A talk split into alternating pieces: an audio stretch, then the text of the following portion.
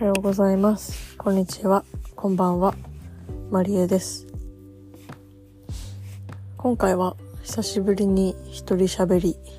そして久しぶりに恋愛リ恋愛リアリティ番組の話をしたいと思います。今年の7月か、それぐらいから配信された韓国の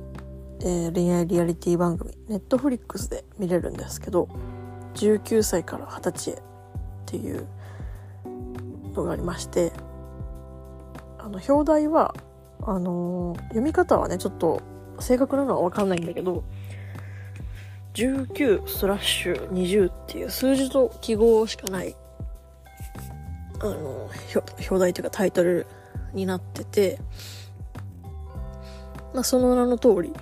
その19歳最後の1週間と。20歳になってからの1週間を合計2週間を男女8人。男の子女の子があの過ごすっていう。でその中で育まれる友情とか、まあ、恋愛とか。あとその心情っていうのかな。その各々、まあ、せあの共同生活育む中で出てくる変化っていうのを見守るみたいなバラエティなんですけどあのなんていうの日本だったらさ例えば二十歳っていうのは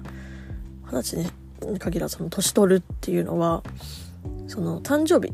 からまあ年が変わるじゃないですか。例えば、まあ、4月2日が誕生日だったら、まあ、4月2日から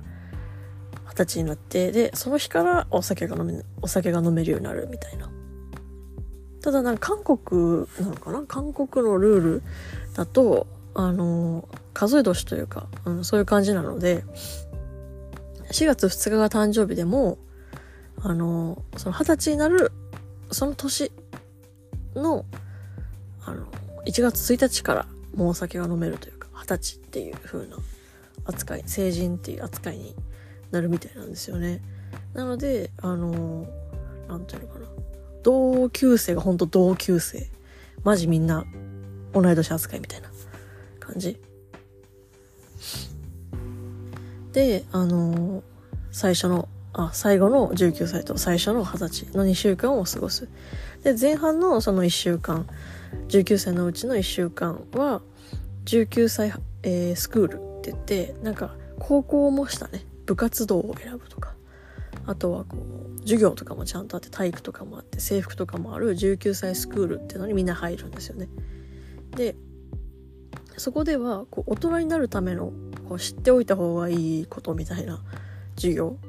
どうやって稼いでいくかとかそれもお金の仕組みもそうやしあのなんていうの。まあ人によってはメイク講座メイクが必要。そのお化粧の仕方とかこうそれも男女問わずねメイク講座。があったりとかあの大人になるための授業を勉強ができる。あとこう心理学の心理師さんというか心理学者というかを呼んでその自分の過去の恋愛について見つめ直してとかそういう結構なんていうのかな。まあ普通の学校とはまたちょっと違うその大人になるための授業。がある学校に入って1週間過ごす、まあ、学生生活をするですよね。で、まあ、20歳になってからの1週間は二十歳ハウスって言ってあのテラスハウスみたいな結構おしゃれな豪邸にみんなで共同生活本当に寝食ともにする。スクールの方は登校するんですよね。家からこう普通に通って。でまあ朝から授業を受けて夕方その部活動までみたいな。感じで。でなんていうのかなその企画がまず面白いですよね。その思ったのは。なんかなんだろうね。カメラの撮り方、まあ、一緒に妹とかお母さんとかと一緒に見てたんですけど途中までは。韓国のそういう、まあ、映画とかドラマとかにしろそういう恋愛リアリティにしろカメラのその映像がすごく綺麗。でなんか、まあ、実際の色がどうこうってよりもその役者さん役者さんっていうかそのキャストさんとかをそのより綺麗に見せようみたいな魅力的に見せようみたいなのを感じるなんかフィルターかかってるのかわかんないけどなんかすごい綺麗に映るしでもなんか色も、うん、なんだろうジャキジャキしてないっていうか目にこう刺激的なパキッとした色じゃなくてなんかおしゃれでこう美肌な感じでライティングとかもちゃんと、その、別に芸能人じゃないんですよ。そこに出てくる19歳、20歳の子たちって。芸能人じゃないけど、ちゃんとその、多分メイクもしてくれてて、ヘアメイクとかもしてて、本人たちがしてる部分もあると思うんだけど、その、ちょっとインタビューシーンとかになると、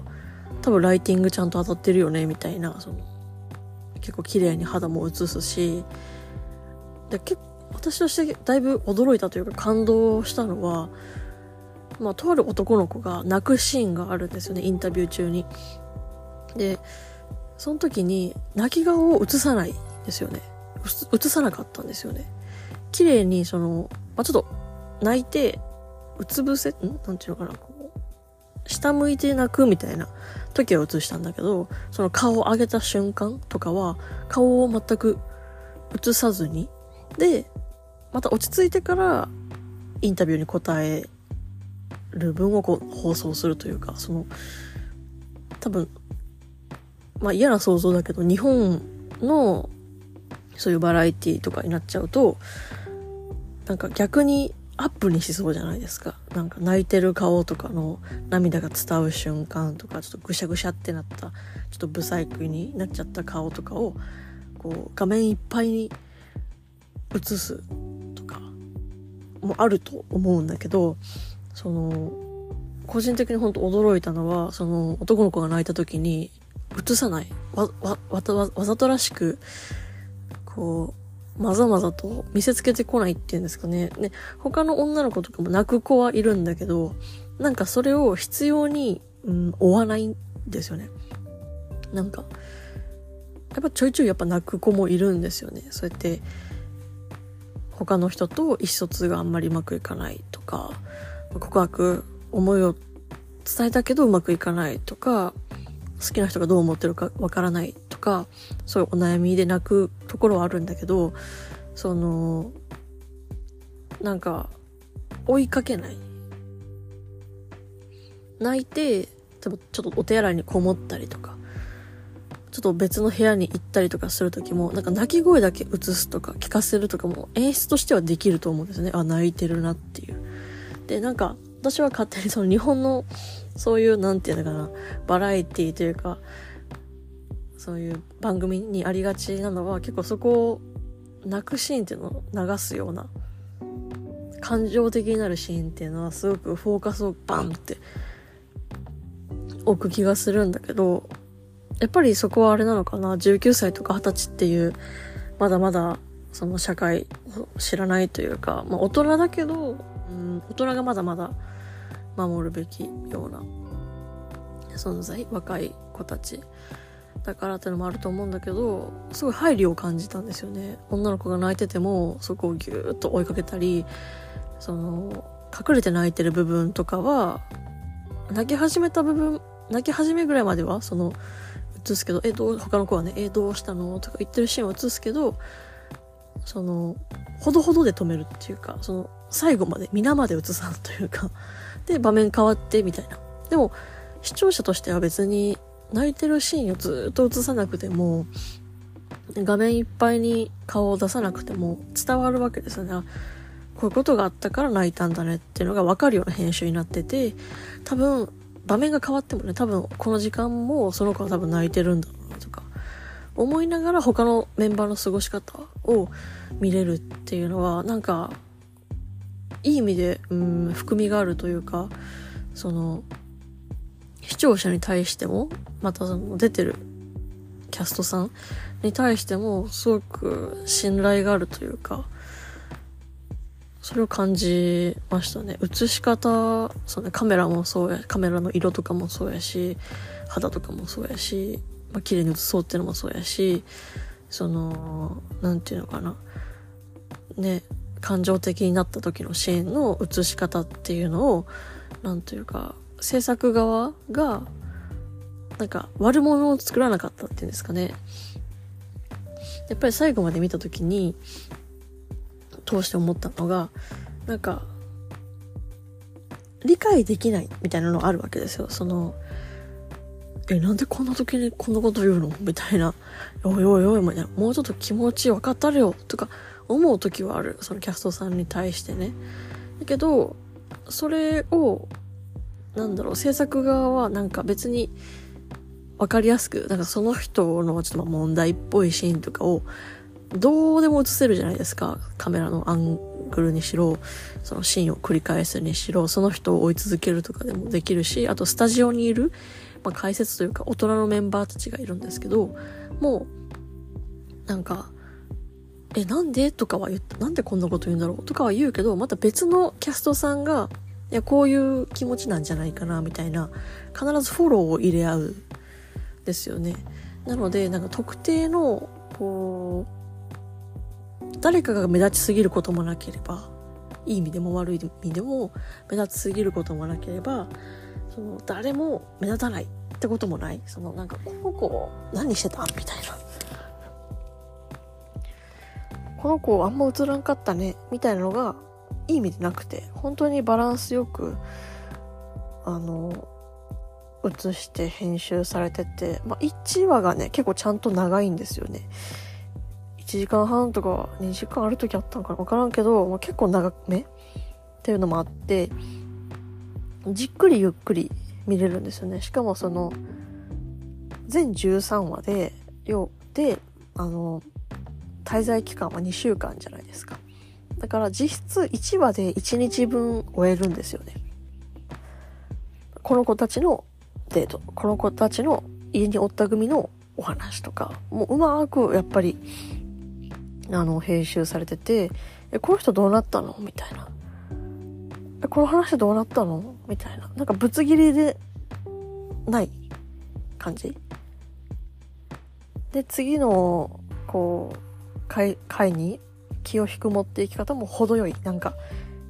なんていうのかな。気になるとこで終わるんだけどあのちゃんと次の回で答え合わせをしてくれる。そのシーンの解明をしてくれるのでしかもそのシーンのちょっと前から遡ってそのまあ発端となった出来事から始まりみたいな。そのハイライトのちょっと前から始めてくれるんでなんか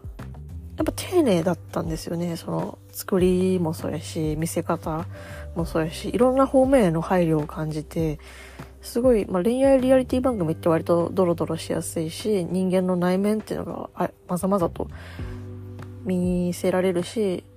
よりそれが、まあ、19歳、20歳ぐらいになってくると、まあ、子供の、まあ、ある種の残酷さというか、あまりに無邪気で素直。だけど、そこがちょっとこう、人を傷つけてしまったりうまくいかない時とかもあると思うんだけどそれも描写しつつもその攻撃を性を煽らない作り方っていうのがあできるんだなと思ってこれは是非なんかもし自分がね19歳とかだったらなんか参加してみたいなって思えた。他のリアリティ番組だと完全に何て言うかうんもうエンタメとして賞があって見る側。あこういう人の人生があるんだ。こういう風に考える人がいるんだ。なんでこの人はこういう風な発言をするんだろうっていうこう教材というか。前も話したかもしれないけどその何て言うんですかね。あんまり当事者性がないというか見ている側がね。当事者性がなくまあ勉強になるなみたいな感じだったんですよね。講習ビデオ見てるみたいな感じだったんだけどもちろんそれも面白いよ。面白いんだけどただその何て言うか本当に何て言うかショーなんですよね。見せる感じ。だからねあの SNS とかが時々燃えることもあるじゃないですかそのジャンルって。ただこの19歳から20歳ってまあ私はちょっと SNS は追ってないんだけどその燃えるのかしら？っていうぐらいその焚きつける感じもないし、まあ、出てるね、人たちのこう人間性があまりに良すぎたっていうのもあるかもしれないし、相性が良すぎたっていうのもあるかもしれないけど、なんだろうね。作り手の、うん、なんか、見せ方っていうのをすごく、はーんってなりましたね。なんか。で、まあ実際、その出てる人たちも、本当にみんないい意味で個性がバラバラ。なんか被ってるとかがない。似たようなキャラ。え、この人とこの人の見分けがつかんとかね。何が違うんやろうとかね。なんか、その、のがあんまり全然ないくって、みんないい子たち。ほんと素晴らしく、こっちがなんか、あの、恐縮ですってなるぐらいになんか、あなんか申し訳なくなるぐらいにいい子たち。で、まあそのスタジオにいる大人たちも言ってたけど自分が19歳20歳の頃こんなどんなだったかな？こんなだったかな？みたいなぐらいに思うその思ってしまうぐらいのそのなんか人間としてできてたのがすごいなと思って例えばそのデートにね誘うあの男の子が女の子に気になってるからデートに誘うっていうシーンがあって、で、その時は女の子は、あなたのことも気になってるから行ってみたい、デートに行ってみたいと思うって返すんですよね。ただ、その後、その女の子がね、いろいろあって、自分が本当に思いを寄せてる人が、まあ自分の中で気づいたわけですよね。で、それはデートを誘ってくれた彼ではなくて、別の男性だったってことに、まあ、女の子は気づくわけよ。そうなった時に、じゃあ、自分だったらどうする思う。私はもうちょっと、まあ、2週間しかない期間だとしても、3日4日多分考えて悩んでしまう。えどう伝えよう何をこのまま何も伝えずに、まあ、誘われた時考えればいいかってするのかいやでもみたいなこう2週間あったとしてもまあ2日3日は考えてしまいそうなものをその女の子はちゃんと勇気を出して、デートに誘ってくれた男の子に対して、ちょっともうデートに行く気はなくて、その、なんでかっていうと、本当に好きな人が、この人、別の人っていうことに気づいて、みたいな。っていうのを、なんだろうな、感情的にもならずに、もちろんちょっとこう、泣きそうになるとか、顔をあからめるとかはあっても、こう、ギャーみたいな、なんか、うわーみたいなのはなく、なんだろうな。本当に心から出たものをそのまま言葉にする子が、ことが上手い子が多くて、彼女に限らず。で、まあ、デートに行けないってことを彼に伝えると、彼も素晴らしくて、その、まあ、うすうす自分に気持ちが向いてなくて別のその人に気持ちが向いてるのは分かってたけど、それでもその自分の気持ちを2週間しかないっていう中で気持ちを伝えずに終わるっていうことはしないしないというか気持ちをこう伝えたかったっていうのを言ってていや立派っていうその場面として切り取るなら、まあ、振られてるシーンになるわけですよね要は男の子が。にもかかわらずこんなに冷静に話せるんだなっていう、多分、これもね、醍醐味ではあるんだけど、まあ、そういうシーンがあった時に自分だったらどうするかって考えるんですけど、もう私だったら、まあその、デートに誘われたけど、別の男の子が好きってことに気づいたら、もう、まあ、あで過去はちょっと前まではそのデートに誘ってくれたことのことも気にはなっていたみたいな状況だったとするとまあ私は結構その愚か者なのでデートに行ってしまうんじゃないかとかね。共同生活してたとしてもその好きな人と好きな人もそこにいたとしてもなんか別に付き合ってないんだし、みたいな。まだ、誰とも。付き合ってないんだったら、別に食事に行ってもいいんじゃないか。と思ってしまう。し、食事に行っちゃいそう。別にそれは何というかな。何かを確かめたいとかではなくて、なんか誘われてご飯食べれるなら行こうみたいな。なんか嫌な人じゃないし、みたいな感じ？で、割とカジュアルに行ってしまうか、なんかよっぽどそのなんというか、好きになった対象のことが気になる場合は、やっぱり断るとは思うんですよね。デートに行けませんっていうふうに言うとは思うけど、うーん、なんかその言うまでにめちゃめちゃ悩んだり、なん結局言うことは同じじゃないからね。デートに行きませんっていうのが確信なんだけど、言うまでの準備みたいな、心の準備みたいなのをすごく要する気がするんですよね。なので、彼ら彼女らは、仮にね、そうやってシナリオがあった、演出があったとしても、あまりに、こう、大人っていうのを感じましたね、なんか。大人というか理性的で、人との対話がとても上手。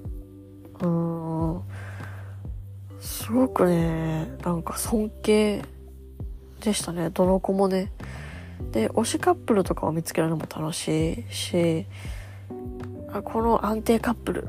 とかね、この安定カップルずっと安定でいてほしいなとか、あこの恋大き子はどうなるんだろうとか、あとは、そことそこ、なんか友情が、とか、なんだろうね。こう、まあ、恋愛リアリティ番組なので、もう本当に恋愛する場みたいないう風になりがちやっぱどの番組もね。いくらその共同生活するとか、その心情を追っていくってなっても、映し方として、やっぱり恋愛デートとか、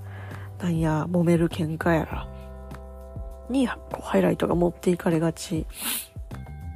だけど、その、ちゃんと、なんちゅうかな、恋愛ばっか、恋愛ばっかではなくて、友情とか、まあ、仲直りとか、そういう部分、